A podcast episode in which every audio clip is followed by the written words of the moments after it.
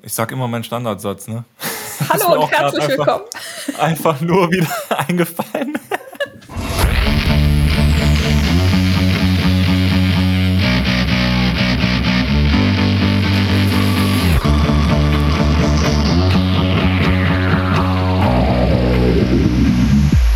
Hallo ihr lieben Zuhörnchen und Patthörnchen und Laufhörnchen und äh, Radfahrhörnchen und Schwimmhörnchen ähm, zu eurem liebsten Lieblingslauf-Podcast Über Hörnchen. über Hörnchen äh, mit den zwei wunderbaren Podcast-Hörnchen äh, Tobi und Tapsi. Was eine Einleitung, danke Tobi. Ich bin froh, hier zu sein mal wieder. Ja, äh, da erkennt man, wer hier wirklich der Profi ist und, und, und wer das nur so nebenbei als Hobby macht. Ja, ja. Also meinst du gerade, du bist der Profi und ich mache das eher so als Hobby? Ich mache Äh, da mal mit. Der Tobi hat ja. mich gefragt wegen dem Podcast. Ja, Einleitung kann ich auf jeden Fall. Kann ich in mein LinkedIn-Profil äh, einfügen. Ja, wunderbar. Ähm, ich würde ja sagen, äh, eigentlich wollte ich hier so, habe ich mir überlegt, anmoderieren mit, ja geil, Frühling und was weiß, wir laufen alle wieder in kurz kurz und ja, heute ist irgendwie drei Grad und Regen. Ich habe Bilder auf Instagram gesehen, dass es bei manchen Leuten schneit. Ja. Richtig cool. Also ich äh, finde auch, der April, der ähm, lässt sich so richtig einläuten. Wir haben nämlich heute den 31.03. Morgen ist der 1. April. Also er, er steht seinem Namen in nichts nach. Ja, also ich habe auch richtig Bock auf Regen. Ja. Aber du warst trotzdem laufen. Ich war, war sehr stolz auf dich, als ich heute gesehen habe, dass du es trotzdem gemacht hast. Ja, klar. Ich habe ja jetzt ähm, eine Trainerin, die mich mit hartem Regiment äh, durch die Wochen prügelt. Dafür Und- bin ich auch bekannt, dass ich so harte eben. Pläne schreibe. Ja, eben. Und ähm, da will ich natürlich nicht in Erklärungsnot geraten. Ähm, ja, und da sind wir vielleicht beim ersten Thema schon. Ne? Wie läuft's mit Tobis Wiedereinstieg? Ja, Tobi, was war. Oh, nee, äh, nee, erstmal, was ist deine lustige, lustigste Trainingseinheit gewesen? Meine lustigste Trainingseinheit. Ähm, ja, ob sie lustig war, doch, wir haben auch viel gelacht. Ich war am Wochenende, letztes Wochenende, ganz entspannt mit meiner Freundin ähm, hier in der, Eif, in der Eifel eine kleine Runde laufen. Also, was heißt eine kleine? Will ich ja nicht die Leistung von uns beiden schmälern. Aber wir haben uns einfach äh, ja, Zeit gelassen, so ein bisschen Run and Hike. Ähm, ja, hier am Manderscheider Bogensteig. Das ist echt eine schöne, schöne Runde. Ähm, ja, und dann sind wir einfach da zusammen gejoggt und gehiked und da war ja auch noch Sonne. ja, und das war sehr schön. Das hat Spaß gemacht. Mega. Und wie läuft der Wiedereinstieg? Ja, an sich ganz gut. Ähm, ich merke auf jeden Fall, dass äh, also so die Muskeln erinnern sich wieder dran. Da ist gar nicht so viel verloren gegangen. Ähm, aber so das Herz-Kreislauf-System, das kommt noch nicht so ganz mit. Also du hattest mir ja auch diese vier Steigerungen aufgeschrieben äh, am Dienstag. Und ja, da hat das kleine Herzchen schon ganz schön angefangen zu bubbern. Ja, dafür ist es ja tatsächlich ein bisschen gedacht, ne? dass man äh, mal wieder den Körper erinnert, ohne ihn jetzt tatsächlich komplett zu ermüden und dass du dann direkt dich fragst, was zur Hölle tue ich hier überhaupt und äh, hallo, nächste Erkältung. Ja, genau. Und ich merke halt auch einfach so, äh, keine Ahnung, sobald es bergauf geht oder ich mal irgendwie ein bisschen, ähm, ja, wie soll man sagen, es ein bisschen anstrengender wird im Verhältnis jetzt zu der, der, dem lockeren Lauf, wie es sonst ist. Ähm, ja, geht einfach dieses, also so auch Luft holen und atmen, das äh, ist dann immer noch so ein bisschen, ja, als würde man durch so ein, wie heißt dieses Instrument, so ein Susu, Sasu? Ja, Sasu ist von, Keine Ahnung, was du meinst. als würde man so mit so ein Mundstück atmen müssen irgendwie. Weiß nicht, da kommt irgendwie nicht genug Luft an. So fühlt es sich.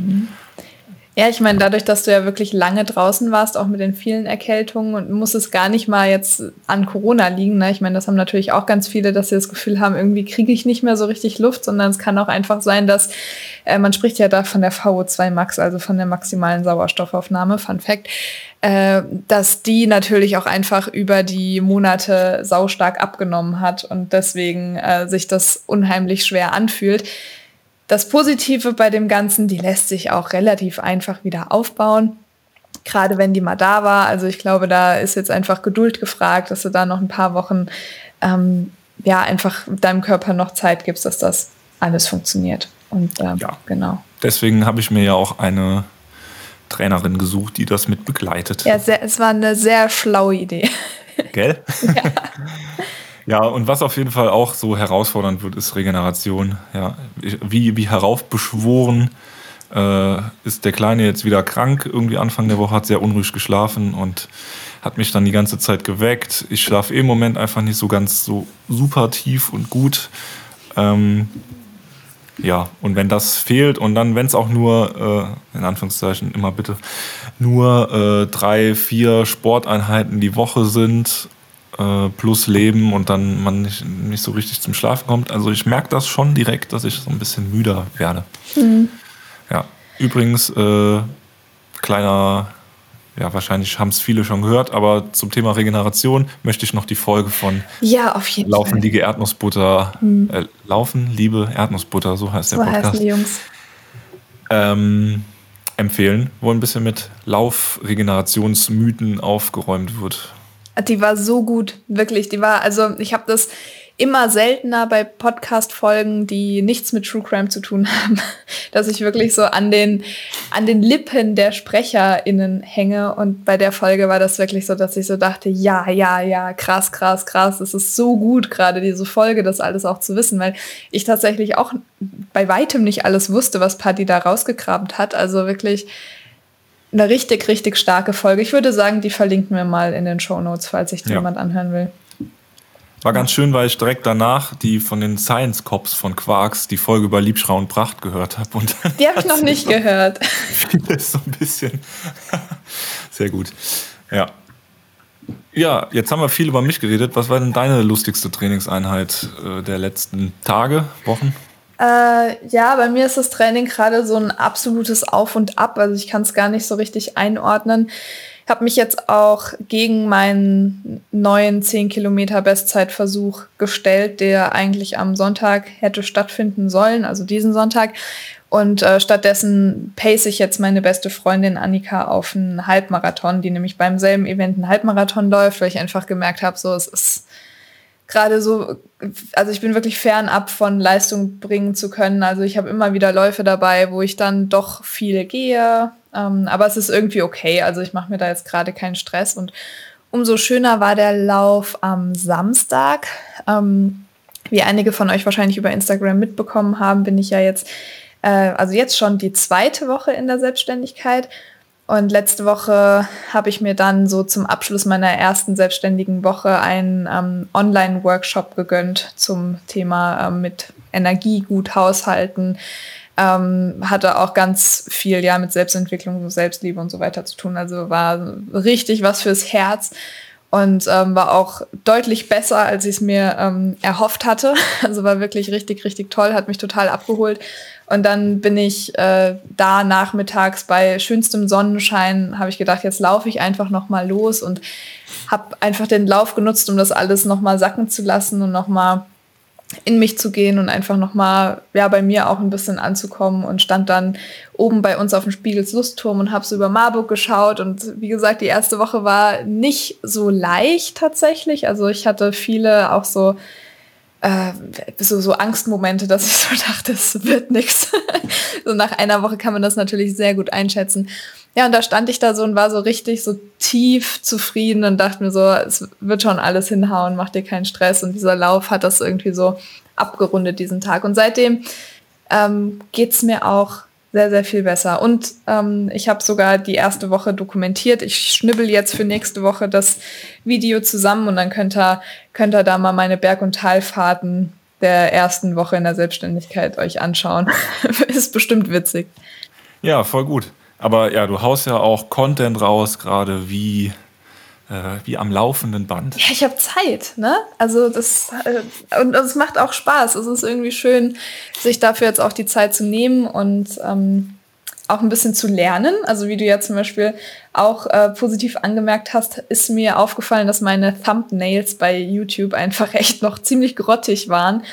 Und ähm, dann habe ich mich nochmal mit Photoshop mehr ähm, beschäftigt und habe jetzt meine Thumbnails ein bisschen überarbeitet. Also zumindest die neueren sehen jetzt etwas ansprechender aus und ähm, so Kleinigkeiten. Damit kann ich mich gerade echt gut beschäftigen. Es macht auch echt Bock. Ja.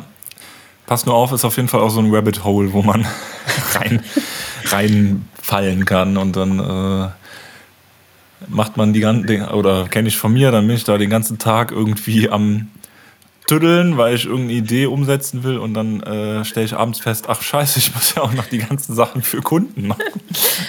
Also ich glaube, da bin ich richtig ja. äh, bewahrt vor, weil also ich bin so ungeduldig. Also wenn bei mir was nicht nach einer Stunde spätestens funktioniert, dann lasse ich es dann auch einfach so. Also ich bin auch richtig gut da drin, Dinge nicht bis zur Perfektion zu treiben, sondern dann einfach so zu sagen, okay, ist jetzt in Ordnung. Ein lustiges Beispiel, ich hatte mein ähm, Thumbnail für mich gut fertig und habe es Tobi geschickt und habe gesagt, hier Tobi, guck mal. Und er so, ja, sieht richtig nice aus, jetzt musst du noch so eine Pillenpackung dahin machen, weil es ging um die äh, Einnahme der Antibabypille. Und ich habe dann wirklich so kurz drüber nachgedacht und dann war mir so klar, nee, das müsste ich wieder googeln, wie das geht, das dann da einzufügen. Nee, nee, mache ich, mach ich vielleicht beim nächsten Mal oder so. Also da bin ich wirklich gut drin, Sachen dann auch mal so stehen zu lassen. Ah ja, dann hast du vielleicht einen kleinen Vorteil mir gegenüber, man weiß es nicht. Ja, also es kommt immer drauf an, was man will. Ne? Also ich könnte mir vorstellen, manchmal wird es mir nicht schlecht tun. Ich könnte mich ein bisschen mehr reinfuchsen. Ja, Selbstständigkeit, da können wir eigentlich schon äh, die kleine Brücke spannen, äh, worum es heute gehen soll. Ähm, dann möchte ich auch noch mal gerne ankündigen. Du hast es ja auch schon auf Instagram gemacht. Ähm, du gibst ein wunderbares Seminar für alle Menschen, die einen Zyklus haben. Richtig. Mehr, wie spricht man das aus? Moment. Für, also ich sage immer für alle Menstruierenden. Ja. Also ne, Menschen mit Menstruationszyklus und so. Wenn ihr euch, wenn ihr keinen Menstruationszyklus habt und das interessant findet, das Thema dürft ihr natürlich trotzdem mitmachen. Es ist sowieso total spannend. Also ich habe ja auch ähm, Trainer, die auch dabei sind. Also äh, auch wenn ihr sagt, ihr wollt Leute trainieren, die einen Menstruationszyklus habt, oder ihr wollt irgendwann mal einen Menstruationszyklus haben, habt aktuell gar keinen. Also es kann wirklich jeder mhm. ähm, dazu kommen. Ja, wann ist das? Was, was tust du da? So kurz abgerissen? Genau, also es ist am 6.5. Da fahre ich zu Tobi nach Trier und Tobi macht das mit mir. Das heißt, das wird qualitativ auch hochwertig. Davon gehe ich jetzt einfach mal auf. Äh, aus, no pressure, Tobi, aber wird, schon, wird schon gut werden. Ähm, und ich habe letztes Jahr ein, das erste Seminar dazu gegeben. Und zwar ging es da darum, dass ich einfach mal erklärt habe, wie der Menstruationszyklus funktioniert und welche Auswirkungen der Menstruationszyklus jetzt hat auf ähm, unsere sportliche Leistungsfähigkeit und wie wir das Training darauf anpassen können. So. Dieses Seminar ist auch immer noch zugänglich. Ich sage gleich, wie und wo ihr da ähm, Zugriff drauf haben könnt. Und jetzt in dem zweiten Teil, also es ist wirklich ganz ausgesprochen ein zweiter Teil, es steht nicht für sich alleine, sondern in Kombination mit diesem ersten Teil. Da soll es jetzt darum gehen, dass ich euch die Ergebnisse meiner Examsarbeit mal näher bringe. Also ich habe ja eine Studie durchgeführt mit ähm, Frauen auf dem Fahrradergometer und ähm, habe mir angeschaut, welchen Einfluss hat jetzt der Menstruationszyklus auf unterschiedliche Stoffwechselprozesse und so weiter und so fort. Und alle ähm, ja, interessanten Infos, die ich in meiner Recherche ähm, zum Beispiel rausgefunden habe oder auch beim Auswerten der Studie, das möchte ich einfach mit euch teilen, genauso wie ich mit euch teilen möchte, äh, wie ich mittlerweile meine Athletinnen trainiere, was ich vielleicht so gelernt habe im letzten Jahr. Also es wird wirklich ein vollumfängliches Seminar. Ihr könnt da ähm, drauf zugreifen über Patreon. Den Link packen wir auch in die Show Notes. Das ist jetzt ein Seminar, da könnt ihr euch wirklich überlegen, wie viel es euch wert ist. Ihr könnt genauso gut 1 Euro wie 10 Euro wie 100 Euro bezahlen. Uns ist einfach wichtig, dass wir es zugänglich machen und jeder einfach das zahlt, was er kann oder möchte. Ähm, und genau, da ist dann quasi der, der Link drinne zu unserem Online-Event. Und dann geht's los am 6.5. um 19 Uhr. Mhm. Ja, also mich würde super freuen, wenn ihr da alle schön teilnehmt. Genau, und wie gesagt, das, das ist halt auch noch wichtig, wenn ihr euch bei Patreon jetzt zum Beispiel schon registriert, also ein paar Wochen vorher, dann habt ihr dort unter den Posts, müsst ein bisschen scrollen, habt ihr dann auch äh, die Aufzeichnung des ersten Seminars. Das ist natürlich jetzt nicht so professionell wie das zweite wird, das ist ganz klar. Äh, aber das würde ich euch wirklich ans Herz legen, euch das schon mal äh, zu Gemüte zu führen, damit ihr einfach so ein grundlegendes Verständnis davon habt, was überhaupt äh, ein Menstruationszyklus ist und so weiter. Wenn ihr das natürlich alles schon wisst, dann könnt ihr auch einfach so in den zweiten Teil dazu kommen. Also es wäre einfach wichtig, dass ihr wisst, wie ein Menstruationszyklus funktioniert, so von der, der hormonellen Zusammensetzung. Ja. Genau.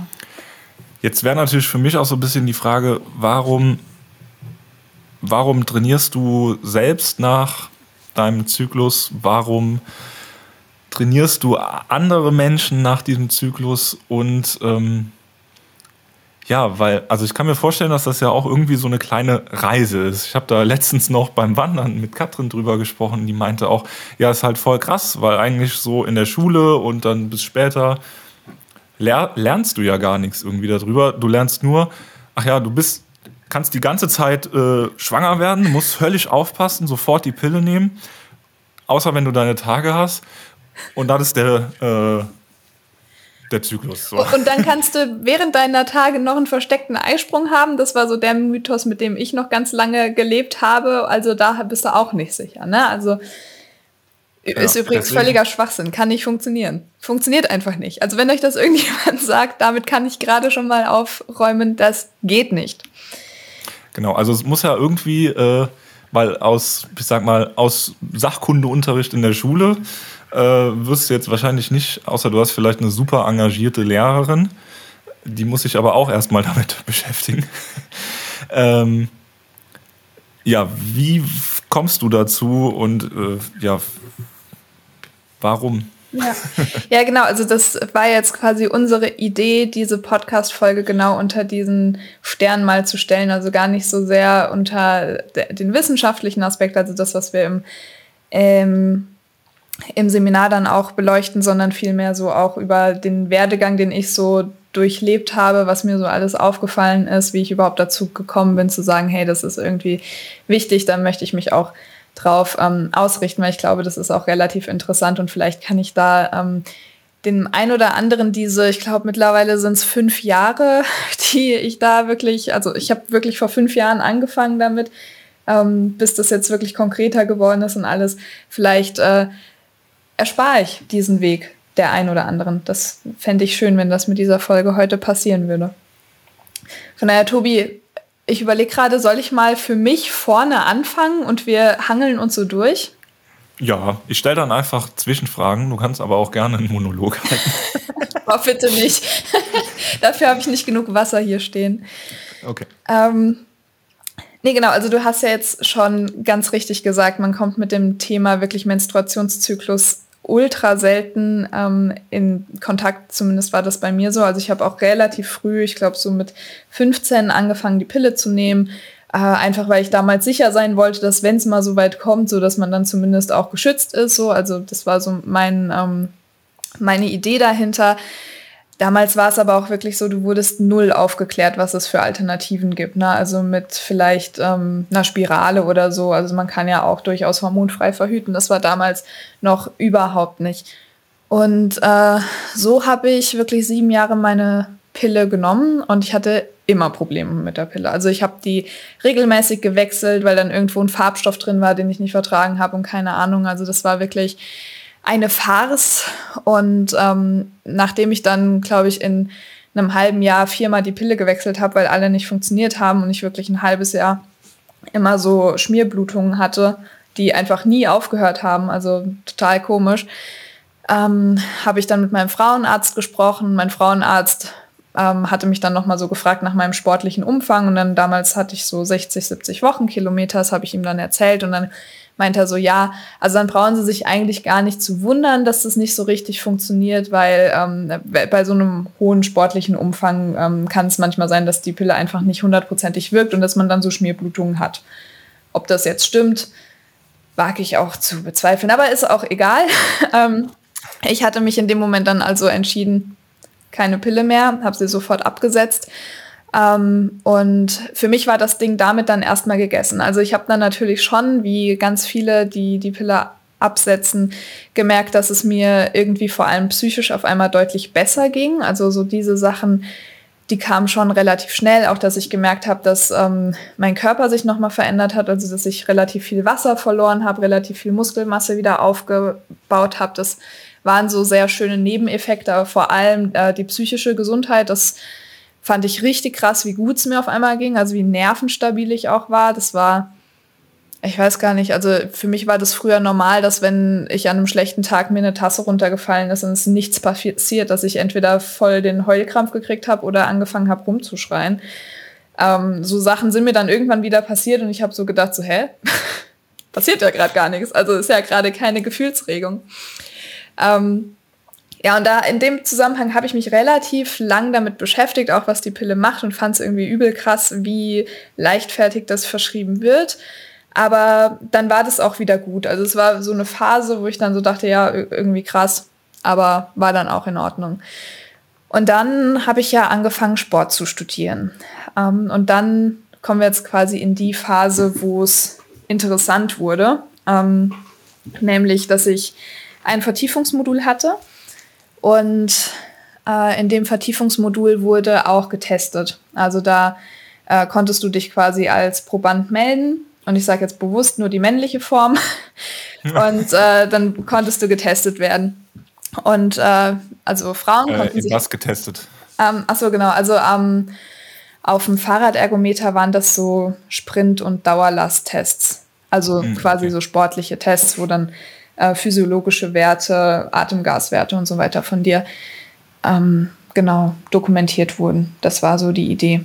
Ähm, ja, und in dem Zuge fand ich es irgendwie ganz komisch, dass so eine, ja, so, so, wie soll ich denn sagen, Forschung an der Universität, die sich ja auch wissenschaftlich nennt, keine Kapazitäten dafür hat, dass sich Frauen auch testen lassen. Und ich fand es total befremdlich, weil ich habe dann halt auch gesagt, so hey, kann ich denn auch so einen Test fahren? Und da hieß es dann so, nee, äh, Frauen testen wir jetzt bei dieser Studie explizit nicht. Und dann war so, ja, ach okay, aber dann gibt es ja irgendwann bestimmt Frauenstudien. Ah nee, die letzte Frauenstudie, die wir gemacht haben, das war eine Brustkrebsstudie. Äh, die ist jetzt auch schon wieder zehn Jahre her, hieß es dann so. Und dann fing irgendwie an, sich etwas in mir zu bewegen und sich auch sehr, ja, unfair behandelt zu fühlen. Gut, ist ja tatsächlich auch so ein Riesending, ne? dass Frauen in der Wissenschaft einfach irgendwie, wenn überhaupt stattfinden, nur sehr wenig stattfinden und alles, was Studien und äh, ja, Wissenschaft und äh, auch Medizin angeht, ja irgendwie auf männliche, weiße Personen ähm, ausgelegt ist. Ja. Genau, also der, ähm, also Frauen sind immer so der medizinische Sonderfall, wird das ja dann auch manchmal genannt, finde ich auch ganz nett. Äh, ich, wir können gerade so eine kleine Schätzaufgabe machen, also jetzt keine Gewähr dafür, dass es richtig ist, aber ich kann es mir vorstellen. Ich habe das jetzt neulich irgendwo gelesen.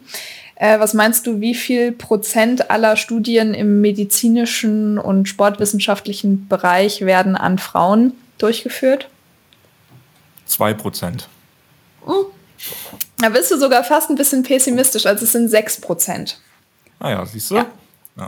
Aber das sind halt trotzdem über 90 Prozent, die nicht an Frauen durchgeführt wird. Und das, das war dann zum Beispiel sowas, was mir aufgefallen ist. Und äh, ja, ich habe dann meinen Professor ganz explizit immer wieder genervt. Also ich glaube, ich war so eine richtige Nervensäge auf gut Deutsch gesagt. Oh, die Frau Losch wieder, ey.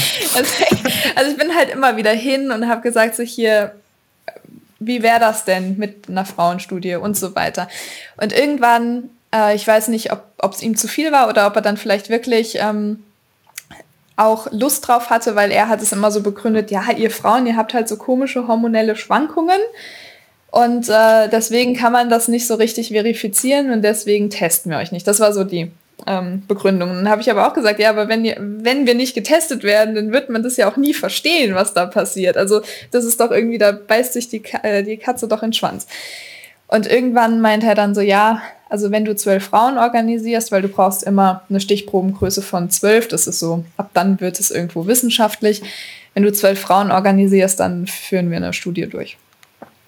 Ähm, und die wurde dann tatsächlich durchgeführt und ich durfte die dann erweitern im Rahmen meiner Examensarbeit.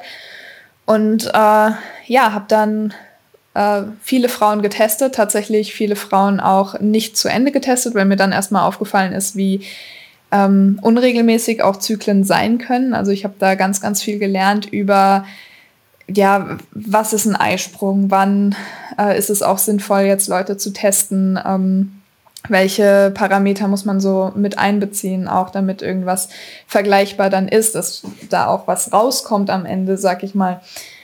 Äh, und über diese ganze Zeit, also die, die Studie ist auch ewig lang gelaufen, weil die durch Corona halt erstmal ähm, ein bisschen in Verzug kam. Dann hat, hatten wir so die ganzen Impfungen, die wir natürlich auch mit in Betracht ziehen mussten, wo dann einige wieder rausgefallen sind und so. Also die ganze Studie, es hat jetzt schon so gut zwei Jahre gedauert, bis die fertig war. Und also wir beenden die jetzt, jetzt gerade. Äh, aber diese zwei Jahre, die waren für mich super wichtig, weil ich habe dann auch angefangen, ähm, mich zu belesen und äh, da gibt es einiges so im Kraftsport, ne, was, was man machen kann, wenn man mit dem Menstruationszyklus trainieren möchte. Aber es hat mir komplett im Ausdauerbereich gefehlt. Also da gab es wirklich nur ganz, ganz wenig.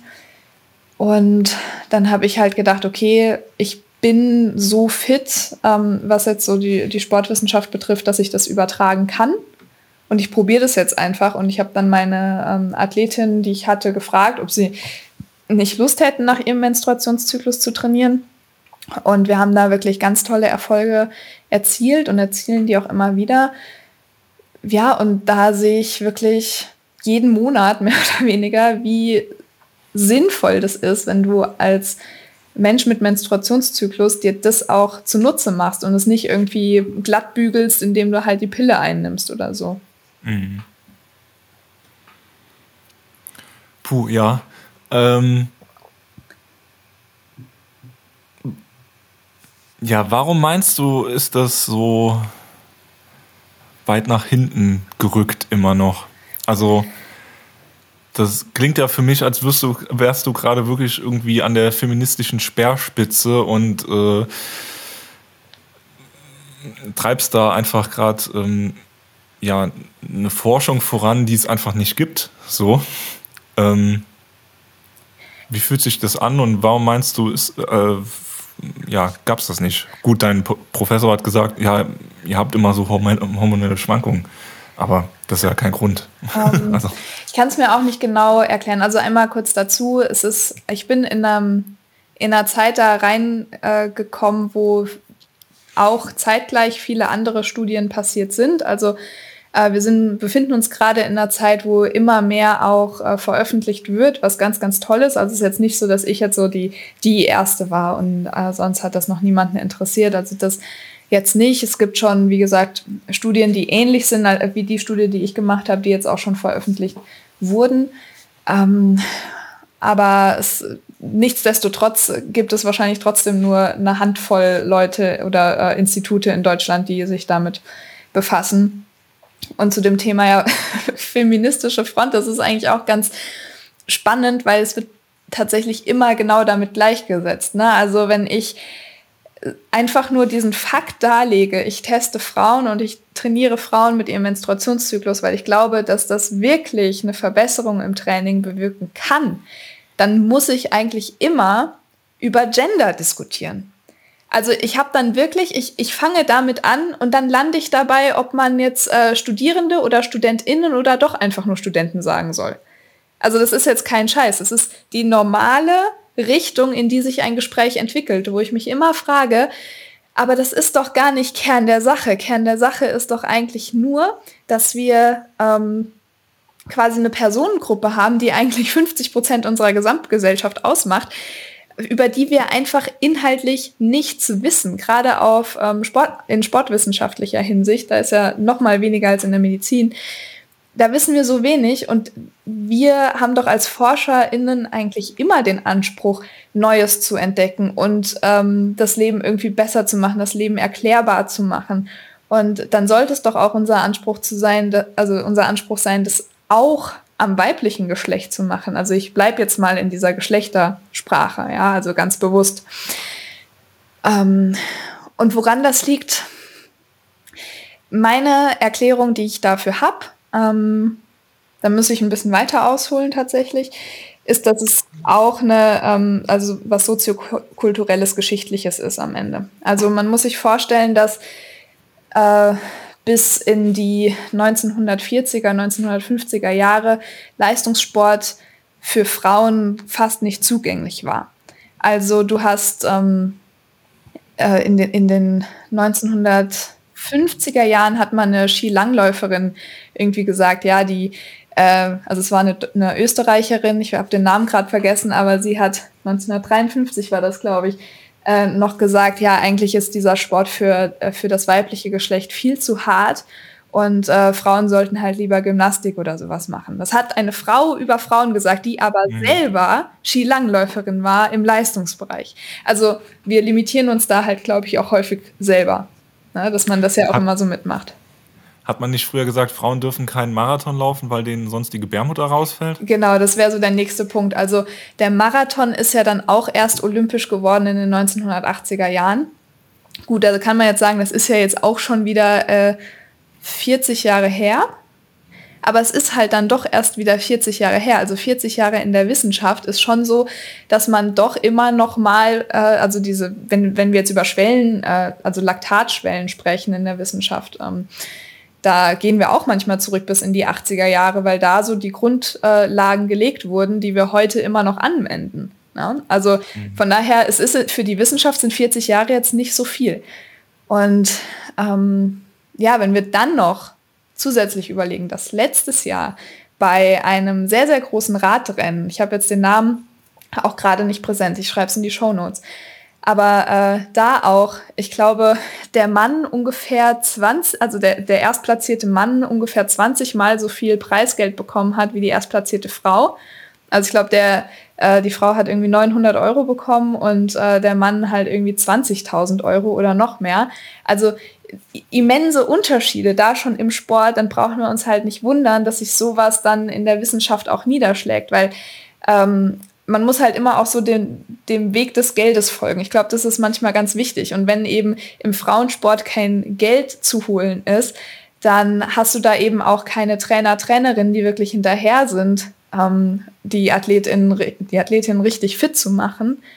Also hast du auch keine Trainer oder Institute, die vielleicht Geld dafür ausgeben, das mal genauer zu erforschen, weil da einfach kein Geld zu holen ist. Also das wäre so meine logischste Erklärung. Mhm. Ach man, das äh, macht mich als äh, Mann so ein bisschen traurig. Ähm, was würdest du denn da, also ja, jetzt kommen wir ja fast so ein bisschen von deiner Arbeit ab und gehen so auf ähm, ja, eine gesellschaftliche Ebene. Ist ja nicht Aber man, man hört ja immer so ein bisschen dieses doofe Argument im Frauensport, ja, die ist ja die Leistung nicht so hoch und die sind ja alle irgendwie so auf Amateurlevel. Ähm, was ich persönlich total ein Quatsch finde. Ähm, wie siehst du das von einer wissenschaftlichen Sicht aus? Ist da irgendwie was dran oder also oder wie, wie stehst du dazu? Weil, also, ja, ganz dünnes Eis, auf das ich mich jetzt begebe und so, aber ähm, ich finde ja, selbst wenn jetzt vielleicht die Zeiten in einem Sprint oder so nicht an den Mann herankommen, ist ja aber die Leistung, die die Frau bringt, selbst wenn das nicht so schnell ist wie der Mann, ja in sich geschlossen trotzdem auf 100 Prozent, weißt ja. du? Ja, äh, kann sein, dass ich mich mal jetzt mit meiner Antwort auch auf dünnes Eis begebe, weil ich denke, ich habe da eine ganz klare Meinung zu.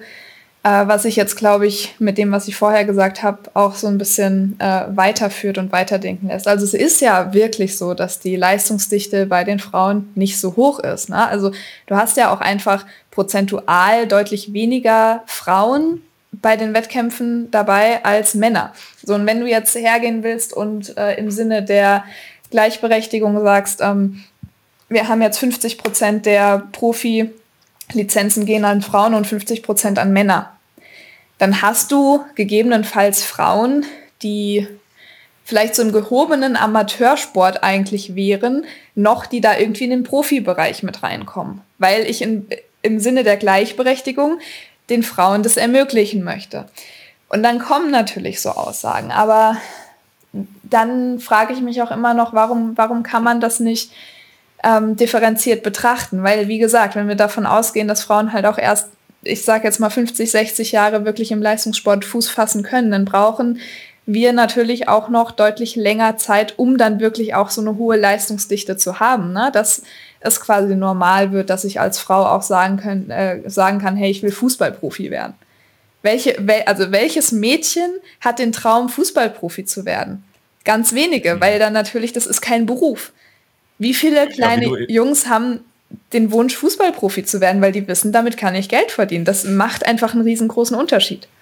Ja, wie du eben sagtest, äh, kein Geld, keine Wissenschaft, äh, keine TrainerInnen. Äh, ja, klar, dann ist natürlich äh, das ganze System Frau im Sport nicht so angefeuert wie äh, der Mann im Sport. Genau, und das hat natürlich auch wieder ähm, den Grund, wie ist das medial, was wird medial übertragen, was ist gefragt. Ne? Also wenn wir, eine Sache, die wir machen können, ist, guckt euch Frauenhandball an, guckt euch Frauenfußball an, guckt, dass die Einschaltquoten da ein bisschen höher werden, weil natürlich hat auch ein Sender kein Interesse daran, was zu übertragen, was eigentlich nicht so wirklich geschaut wird. So.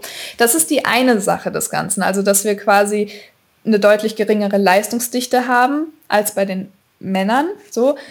Was aber ja nicht heißt, ähm, dass das nicht noch werden kann. Also dass wir nicht vielleicht in, also ich bleibe jetzt zum Beispiel mal beim Triathlonsport, da ist ja Laura Philipp gerade so unsere deutsche Königin, gefolgt von Anne Haug jetzt als Beispiel.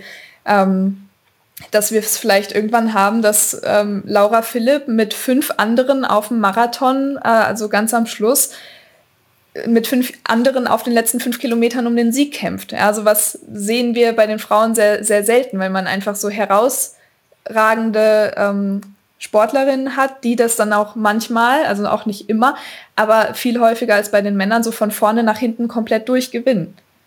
Weil die einfach so über, also vor ihrer Zeit sind, mehr oder weniger. So, also das als eines. Aber als anderes, ähm, wer sagt denn, dass Frauen wirklich so viel schlechter, also ich mache das hier in Anführungsstrichen, so viel langsamer sind als die Männer. Das ist am Ende auch wieder nur eine Frage der Disziplin. Also wenn du dir zum Beispiel anschaust, wie sehr sich die Marathonzeiten, seitdem die Frauen auch Marathon laufen dürfen, olympisch, wie sehr sich da die Marathonzeiten angeglichen haben. Oder auch die Halbmarathonzeiten, wie sehr die sich angeglichen haben. Ich glaube, momentan sind es noch 13 Minuten Unterschied oder so von, von Mann zu Frau. Ähm, beim Weltrekord auf dem Marathon. Und das waren vorher war das eine Stunde oder so. Ja? Also das wird ja auch mit jedem Jahr wird diese wird dieses Gap ja auch ein bisschen kleiner, weil natürlich die Frauen auch lernen, wie sie mit ihrem Zyklus, also entweder mit ihrem Zyklus oder generell mit ihrem Körper besser trainieren können äh, und sie einfach länger im Sport drin sind und man mehr Erfahrungswerte hat und so weiter. Ähm, ganz klares Beispiel ist, guck dir die Ultraläufer an, da hast du es schon ganz häufig, dass die Frauen gewinnen. Wollte ich gerade auch sagen. War das nicht irgendwie in den 90ern? Western States war irgendwie fünfmal hintereinander eine Frau. Ähm, Wie hieß sie denn noch? Äh, da bin ich mir gerade, das, das weiß ich jetzt gerade nicht, aber äh, zum Beispiel die Courtney Duwater ist ja aktuell so ein ja. Paradebeispiel, die dann immer mal so Gesamtsiege einfährt. So, und wenn man sich das halt alles anschaut, würde ich manchmal ganz gerne so einen Sprung 200 Jahre in die Zukunft machen. also wirklich mal richtig weit springen äh, und dann mal schauen, wie, wie sehr sich dann noch eine Leistung von einem Mann und einer Frau unterscheidet. Oder ob es vielleicht dann sogar so ist, dass wir sagen, okay, wir haben keine gesonderte Frauenwertung mehr, sondern wir werten einfach nur noch. Ja. Ja, aber das ist natürlich, das ist, das ist meine Meinung, das ist meine Einschätzung des Ganzen. Ähm, da kriegst du wahrscheinlich fünf Antworten, je nachdem, wen du fragst. Ja, ja. Ah, es war Anne Trayson, aber sie hat nicht den gesamten gewonnen. Aber die war einfach als Frau sehr, sehr stark ja. äh, in der Ultraszene.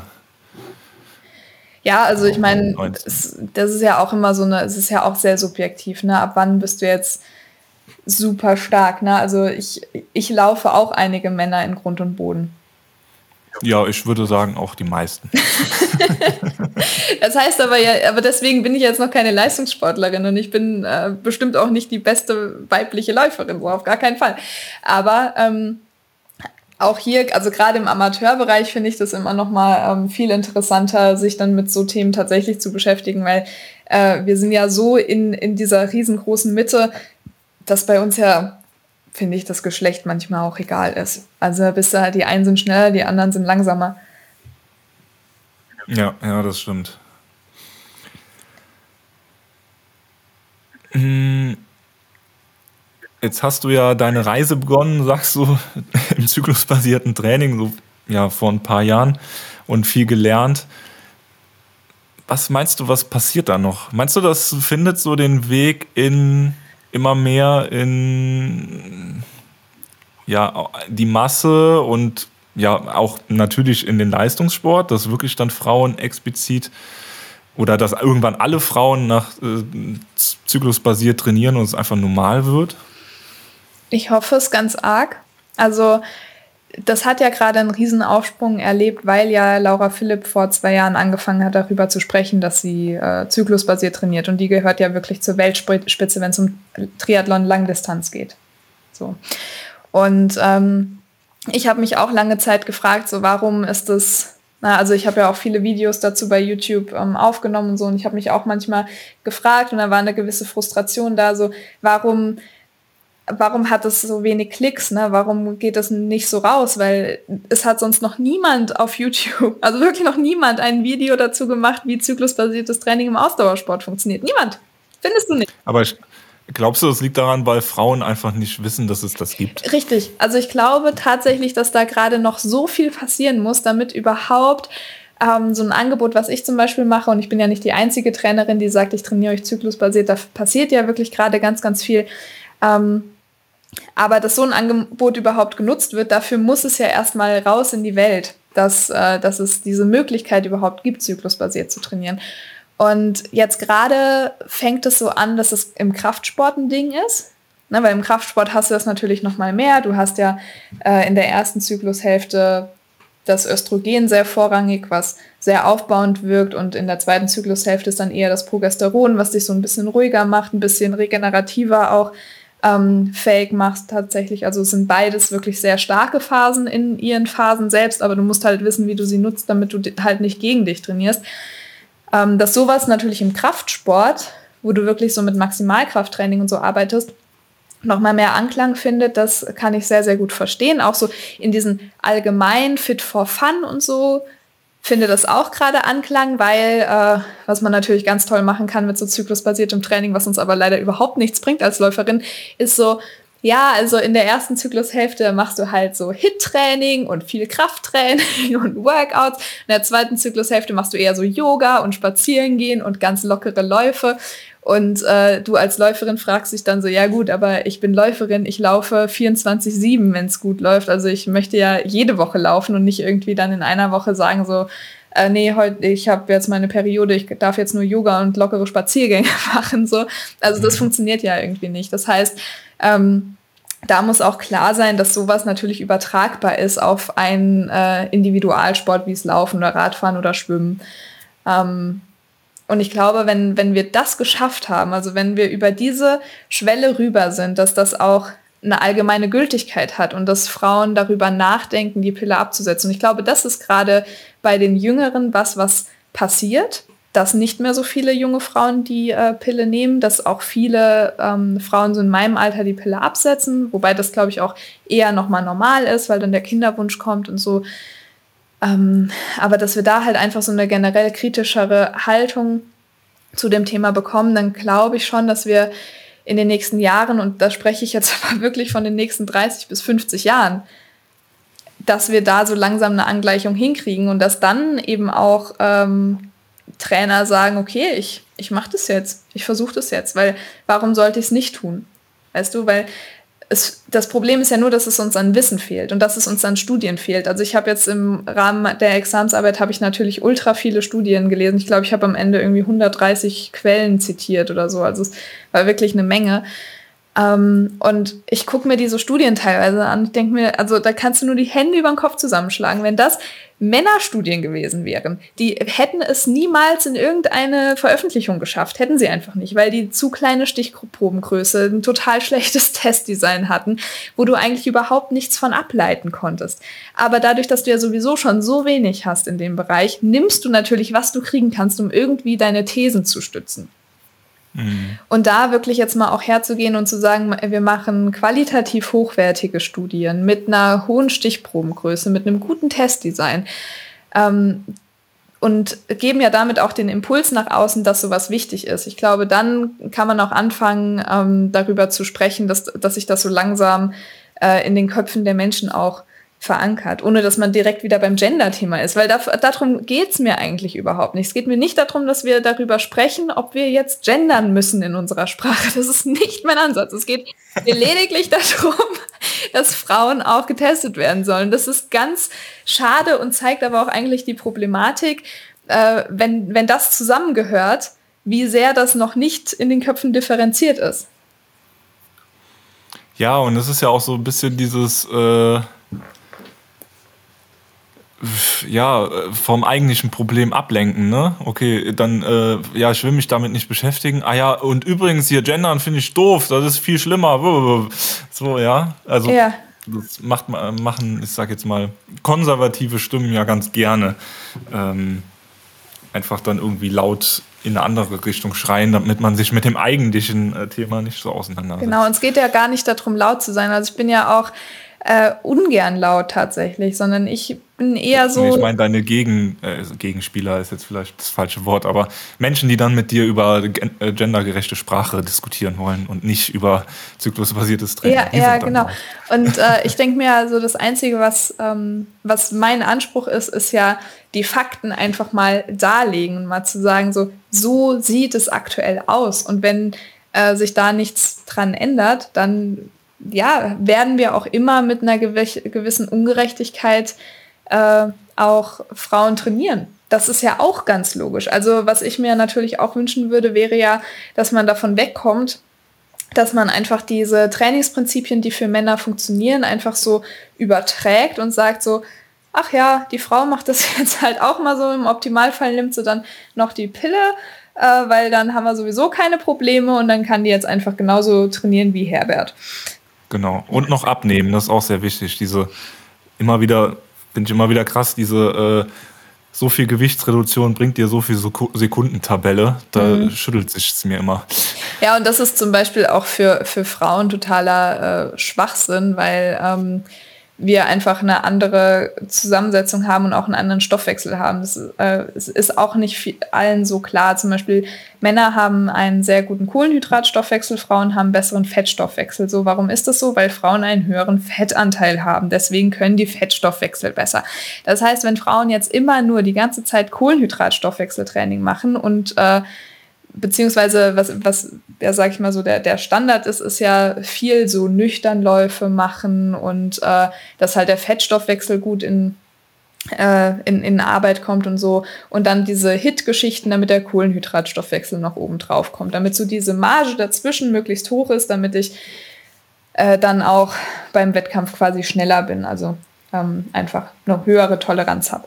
So, wenn Frau das jetzt genauso macht, dann äh, gehen wir ja davon aus, dass sie dieselben Stoffwechselprozesse kann wie ein Mann. Und es stimmt halt einfach nicht. Und deswegen müssten wir da, und da, da hört es ja bei mir leider auch auf, weil ähm, ich kann ja nicht mehr, als mich immer wieder informieren und zu gucken, was ist die aktuelle Studienlage und was nicht. Ich kann jetzt nur gucken, gut, Frauen haben besseren Fettstoffwechsel als Männer. Also wie könnte man das Training jetzt verbessern für Frauen? Was könnte man jetzt machen? Wie ist es mit HIT-Training? Ist es wirklich so sinnvoll, wie das bei Männern der Fall ist? Aber ich habe da keine abschließende Antwort drauf, weil dafür müsste ich ja wieder Studien durchführen, die dann sagen, okay, Kontrollgruppe A macht das, Kontrollgruppe B macht das. Und äh, dann schauen wir mal, wie tatsächlich das Training dann besser funktioniert. Das heißt, was ich gerade ja mache, ist ja, dass ich eigentlich so Hypothesen reinschmeiße und mal sage, so das könnte funktionieren, das könnte funktionieren, das könnte funktionieren. Und ähm, dann mache ich das mit meinen Athletinnen mitunter mit super guten Erfolgen. Ja, voll schön. Ja, ich bin ganz gespannt. Du hast ja jetzt schon so ein bisschen äh, ja, wie soll man sagen, angeteased, was dann beim Seminar so kommen wird. Ne? Und dann freue ich mich echt auf diesen Deep Dive, weil auch ich als Mann finde das super spannend. Also genau, also ich will ja auch gar nicht wirklich, ich will nicht dieses Exklusive, es ist jetzt nur für Frauen. Und also ich finde es also das, das geht jetzt auch weit weg von dem, über das wir heute reden wollen, aber mh, mm, ich genieße es auch, dass es ja gerade so, so viele äh, Frauenzusammenschlüsse auch gibt, gerade wenn es irgendwie um Selbstständigkeit geht, dass es da irgendwie ähm, so, so Women's Cycles und sowas gibt. Das finde ich wirklich ganz großartig und ich glaube, das braucht es auch irgendwie, weil natürlich äh, man auch manchmal in und auch da jetzt wieder Vorsicht und dünnes Eis und so weiter, klar, aber ich glaube, jeder versteht, wie ich das meine. In einer männerdominierten Welt, äh, wo sich, wo, wo Männer halt häufig, äh, sage ich mal, so die Macht haben, sich als Frau selbstständig zu machen, ist das irgendwie nochmal was anderes. Und da einfach so den Rückhalt von anderen Frauen zu haben und sich halt gegenseitig dazu unterstützen, finde ich per se erstmal eine super Sache und ähm, auf jeden Fall bin ich Fan.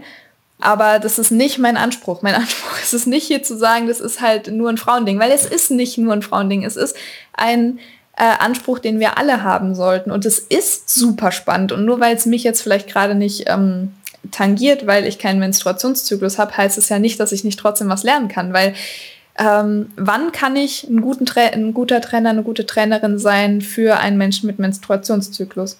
Das kann ich nur sein, wenn ich die Grundlagen verstanden habe, wie Training funktioniert, wie Stoffwechselprozesse funktionieren, äh, wie Intensitätsbereiche gut austariert sind, so diese ganzen Sachen, das muss ich ohnehin wissen.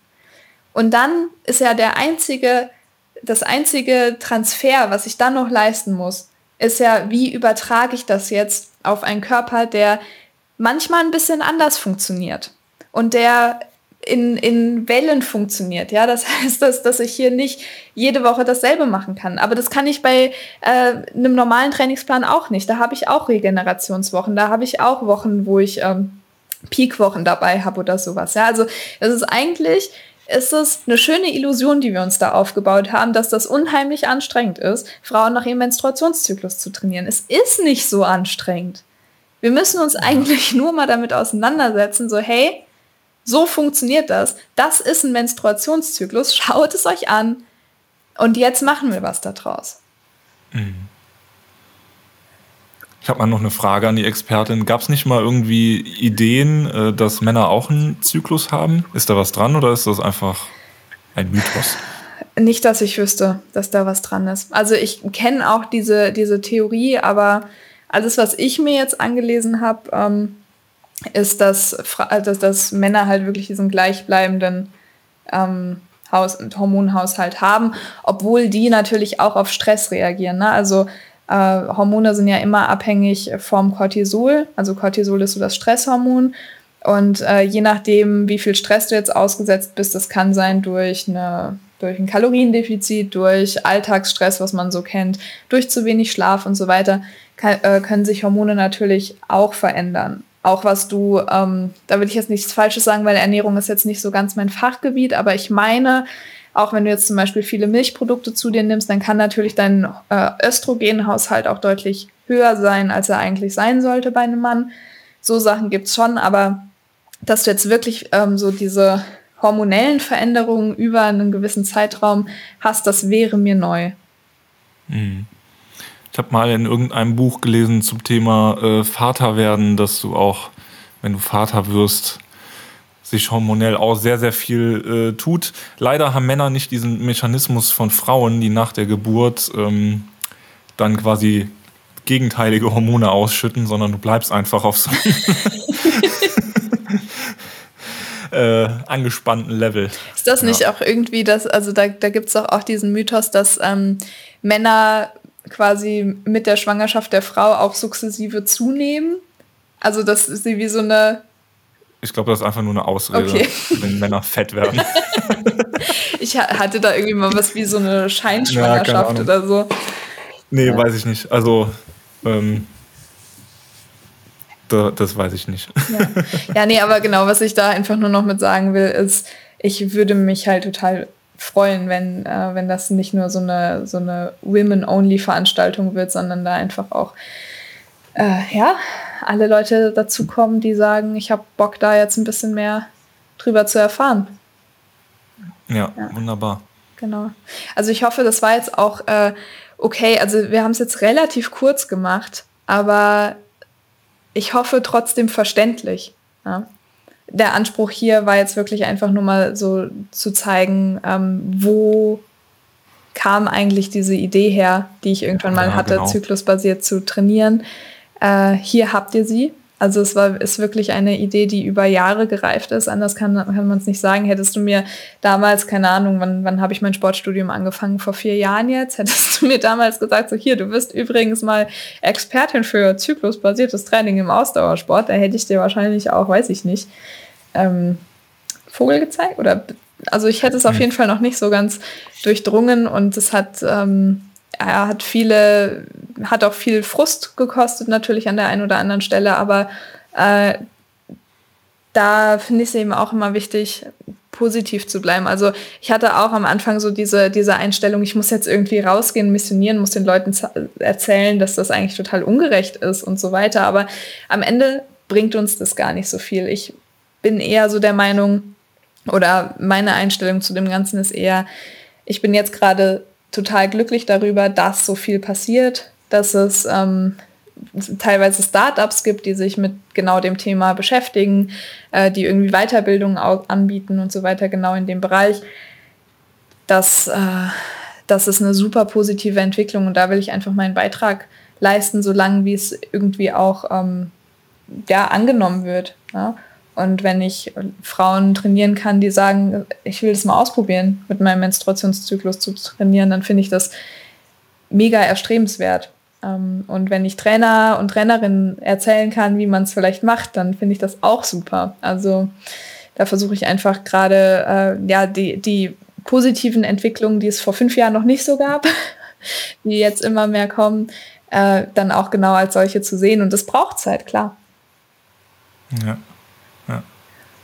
Ja, ich bin auf jeden Fall ganz fasziniert, was du da machst und mit welcher Energie du äh, ja einfach dahinter bist und dich ja auch die ganze Zeit informierst. So. Also ich glaube, das ist ja auch, ähm, ja, man muss da einfach, oder du musst da ja unheimlich am Ball bleiben irgendwie und weil du ja auch in so einem kleinen Dunkelfeld da noch so tappst, äh, ist das, glaube ich, auch einfach, äh, ja, einfach so eine Herzensangelegenheit von dir, wo du einfach viel Energie äh, reingibst. Definitiv, und, äh, ja. Aber äh, es lohnt sich. Und äh, ja. ich glaube, das ist auch wichtig, dass man da so ein bisschen den, den Fokus behält und weiß, warum man das macht. Ja, ja, danke auf jeden Fall für deinen Einblick. Gerne, gerne. Ähm, und ich hoffe, ein paar Menstruierende fühlen sich vielleicht angesprochen und wollen das mal ausprobieren. Genau, und äh, für alle anderen, überlegt euch, ob ihr euch anmeldet zum Seminar am 6.5 geht's los um 19 Uhr. Also es wird auch richtig cool. Und wir werden auch äh, wirklich Zeit haben für Fragen hinten raus. Also wir nehmen uns da Zeit. Es wird super. Ähm, schaut einfach mal bei Patreon, was es euch wert ist. Wir werden natürlich über Patreon auch jetzt immer mal wieder ein bisschen mehr aktiv sein. Ihr äh, könnt da dann demnächst bestimmt auch mal Trainingspläne oder so vielleicht auch genau zu diesem Thema bekommen. Also da sind auch Dinge in Planung. Und Tobi, bevor wir den Podcast jetzt hier beenden, würde ich noch mit einer letzten Ankündigung äh, anschließen wollen, wenn ja, du erlaubst. Ich habe auch noch ein, ein, ein Gesuch, habe ich hier noch. Äh, genau. Tabi und Tobi suchen. Okay, dann bin ich gleich ganz gespannt, was. Ach ja, stimmt, stimmt, stimmt, stimmt. Ja, ja, okay, also zwei Ankündigungen, bitte, bitte bleibt dran. Sie sind beide sehr, sehr, sehr, sehr, sehr wichtig, okay? Ja. genau. Ähm, und zwar geht es darum, dass ich letztes Jahr ja schon einen Spendenlauf für das Marburger Tierheim organisiert habe. Einige von euch mögen sich erinnern, damals sind sage und schreibe 1200 Euro zusammengekommen, wofür unheimlich viele Herzultraschalle und Zahnsanierungen ähm, übernommen werden könnten, konnten vom Tierheim. Damals war ich total baff, weil meine Reichweite war bei weitem nicht so hoch wie jetzt und so viele haben gespendet. Es war wirklich der absolute Wahnsinn und ähm, deswegen möchte ich das einfach dieses Jahr nochmal machen. Die Aktion heißt wie letztes Jahr schon, Lauf deinen schnellsten Kilometer. Es geht also darum, dass du im Zeitraum vom 14. bis 18. Oktober, äh, April, April, äh, das ist über Ostern, deswegen hatte ich das O vorne, äh, dein ja, also einen Kilometer so schnell läufst, wie du kannst und versuchst deine Bestzeit, die dir über Strava oder Garmin oder wo auch immer mal angezeigt wurde, zu toppen.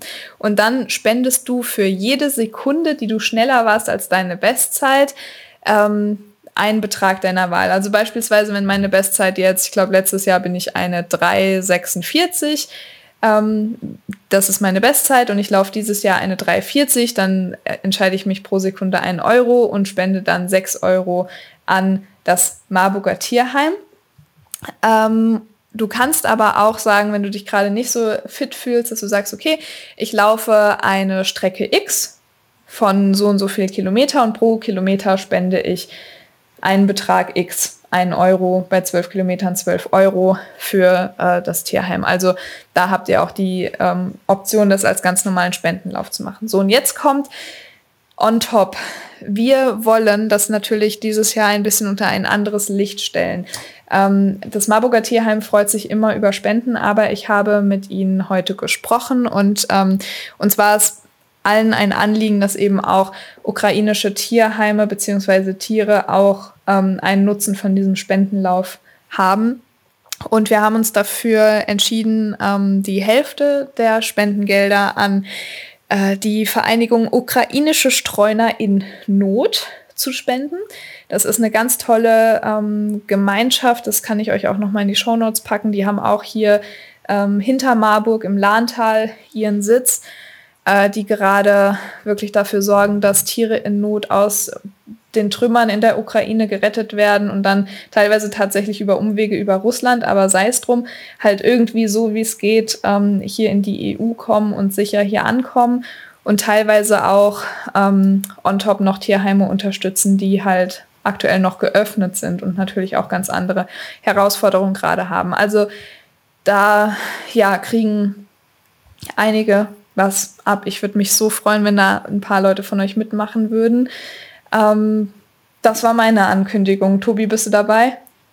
Ja, ich bin auf jeden Fall dabei. Das Gute ist ja, je langsamer man ist, desto mehr spendet man. Also Langsamkeit bringt mal was. Genau.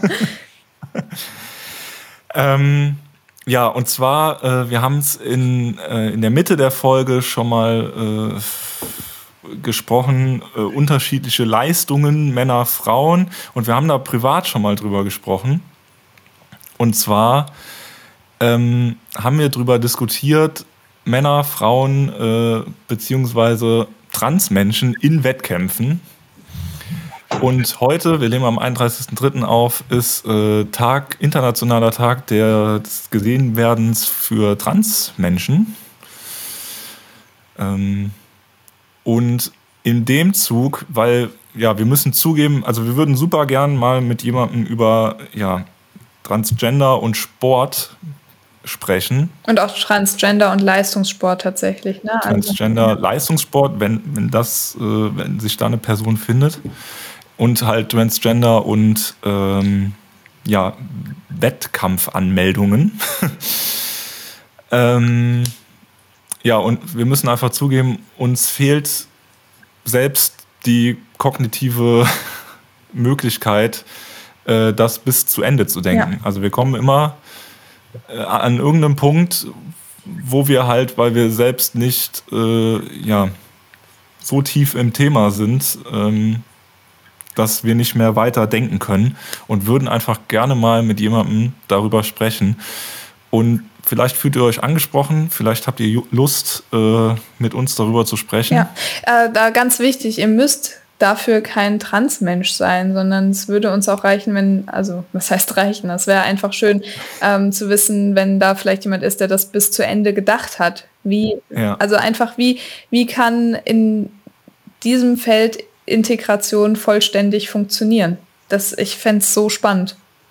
Ja, und dass halt auch irgendwie sich alle Beteiligten irgendwie wohlfühlen. Ne? Mhm. Ne? Das ist ja auch immer das Ding. Gut, jetzt, dass äh, Herbert sich dabei irgendwie. Entschuldigung an jeden Herbert. Ich wollte gerade sagen, ne, der Herbert kriegt es auch echt immer ab bei ja. uns. äh, sich vielleicht äh, nicht da komplett abgeholt fühlt, äh, ja, dann ist das sein Pech. Aber ja, wir würden irgendwie gerne dieses Thema, äh, diesem Thema eine Öffentlichkeit bieten ähm, und suchen da einen Gesprächsgast.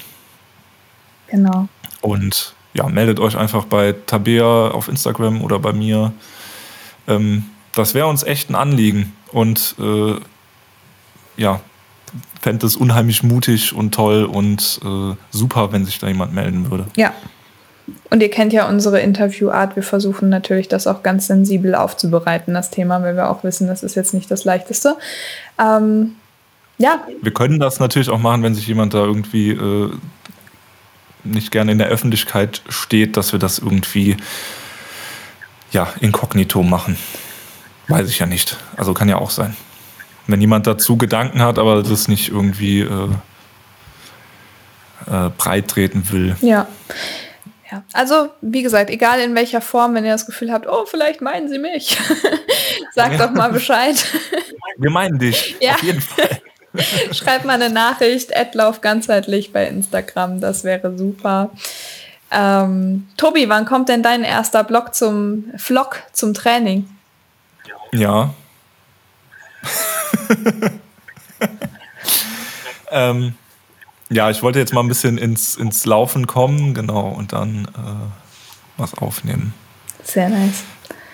Nicht, dass ich äh, dann wieder, äh, wie soll man sagen, eine große Pause habe und hier große Ankündigungen machen und dann kommt nichts.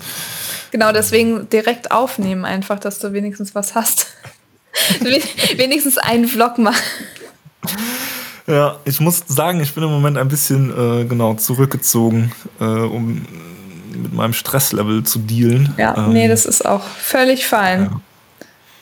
Deswegen, äh, ja, es kommt noch was, aber äh, nagel mich bitte nicht fest. Doch, ich mach dir wieder einen Countdown. Ja, geil.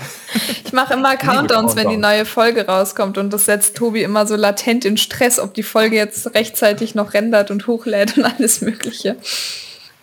Ach, gar nicht, gar nicht. Ach, super. Ja, das war wieder ganz wunderbar.